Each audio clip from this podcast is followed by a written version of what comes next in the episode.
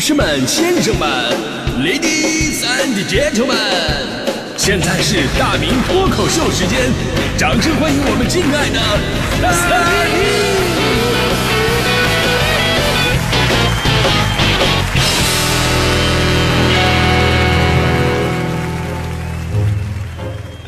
好，欢迎各位来到今天的大明脱口秀，我是大明啊。今天咱们聊的是关于路怒症的这么一个话题嘛。这个路怒啊，真的是一件挺可怕的事儿。就有的人吧，你看起来平时温文尔雅的，但是一旦手握方向盘的时候，立马是雷神附体，动不动就发火啊。旁边的车开的比你快啊，你的反应就是开这么快干啥？你作死啊？你赶着投胎呀，对吧？开的比你慢的你也受不了，干啥磨磨唧唧？你会不会开车？对吧？你要是跟你开的一边快，那更不行啊！你跟你开的一边快，就甭说你了，我都受不了。旁边有一个车，要是跟我齐头并进的话，我第一个反应就是，哎呦喂，较劲是不是？都说人呢有竞争心理是很正常的，但我还是不得不套用咱们所有的人的妈妈都会说的一句话：你要是把这精神头用在学习上。那后来想想，我学习上没有竞争心理呢，可能是因为被甩得太远了，连人家尾灯都看不见。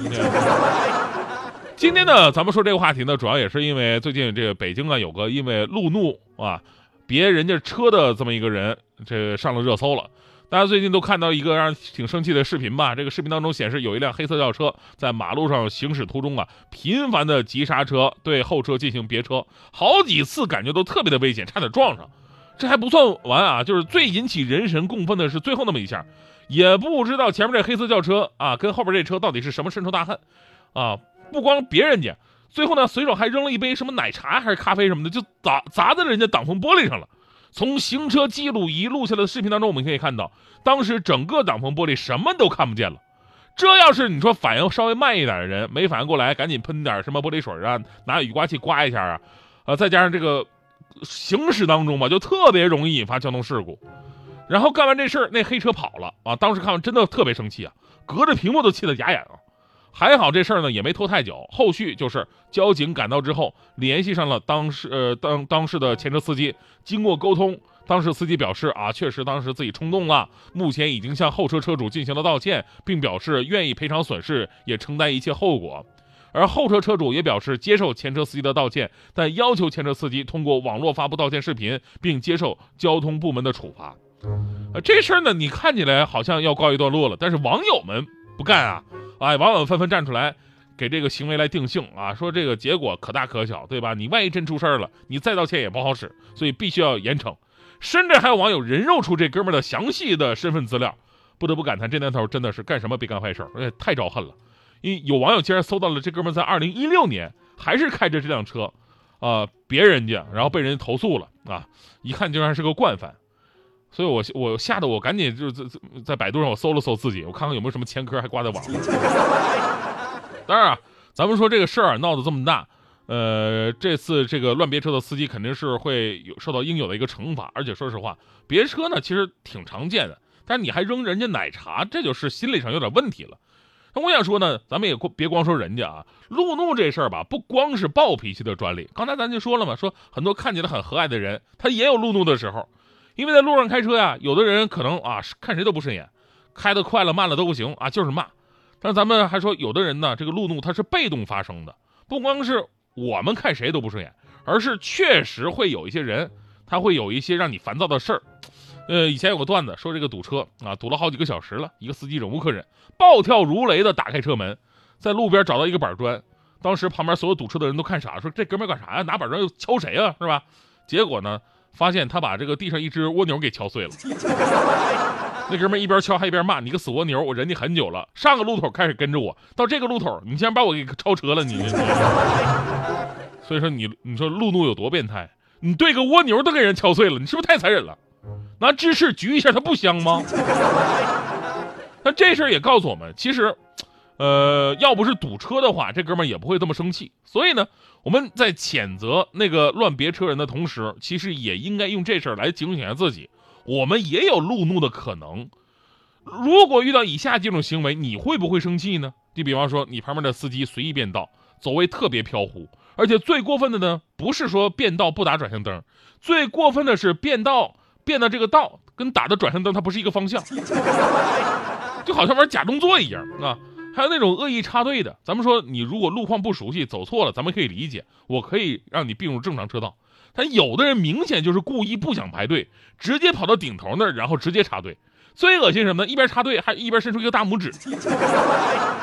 你说你插队插队，你伸出大拇指是什么意思呢？啊，让我们觉得啊，为你让路，让我自己感到光荣，对吧？路上开车谁都赶时间，好几次给这种人让路，我差点没自己耽误上上上节目。所以用一首诗来形容这种现象特别的合适：卑鄙是卑鄙者的通行证，高尚是高尚者的墓志铭。谁高尚谁就特别容易迟到。还有在路上碰到那种龟速行驶的，尤其是单车道或者高速上旁边有大车，然后呢他一个车龟速占用快车道的。还有的是有边玩开车边玩手机的，有的是磨时间为了接人，还有就是找不着路，然后慢慢悠悠在认地儿呢，也不管后边压了一百多辆车啊，脸皮厚，你滴滴他还没反应，我就纳闷了，你什么车你降噪那么好啊？窗户摇啥也听不着。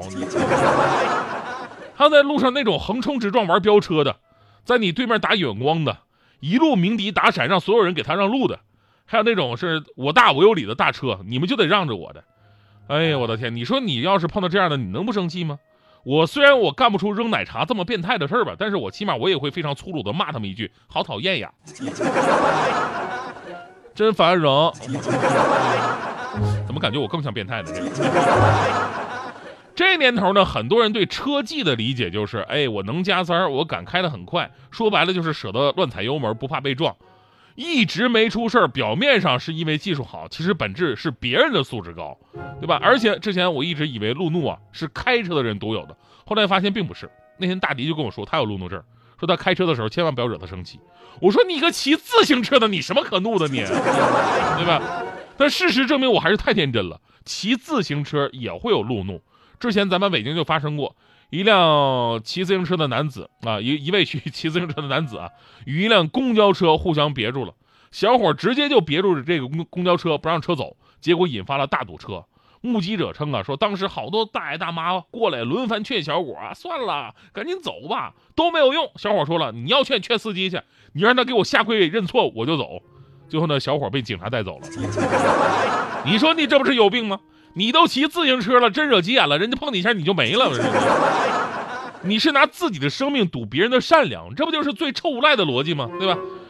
对于路怒症的危害呢，咱们不用说太多，大道理人人都懂，小情绪难以自控，人人都有情绪，最关键的就是如何自控。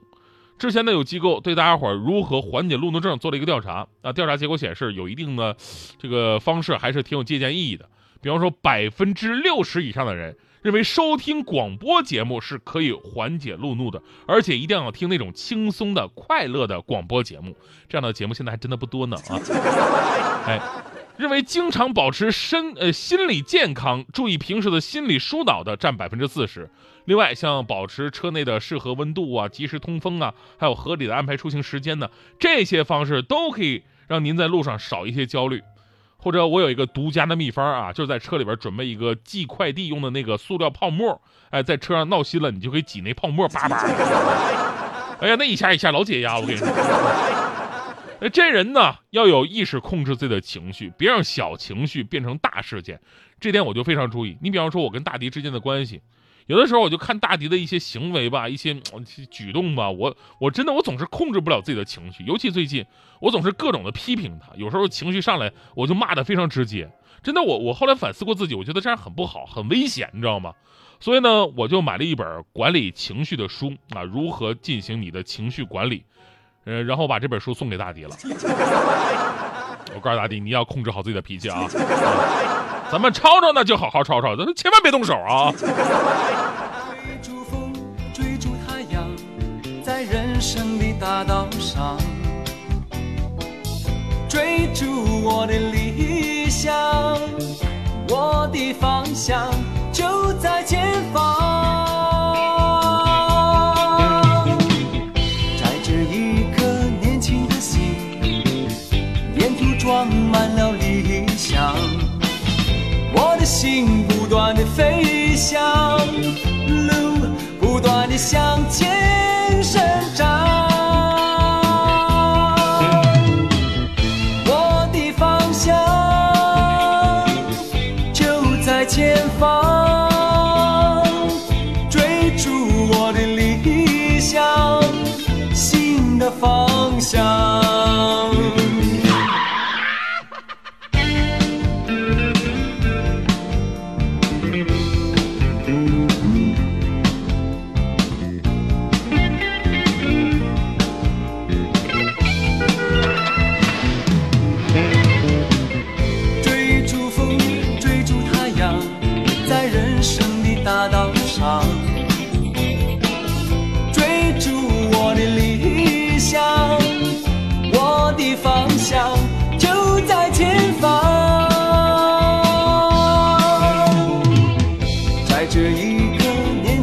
心。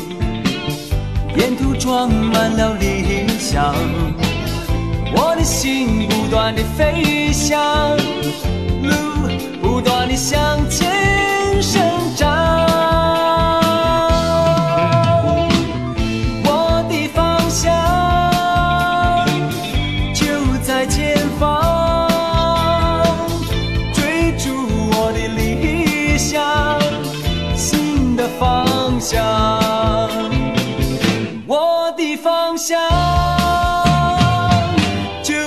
前方。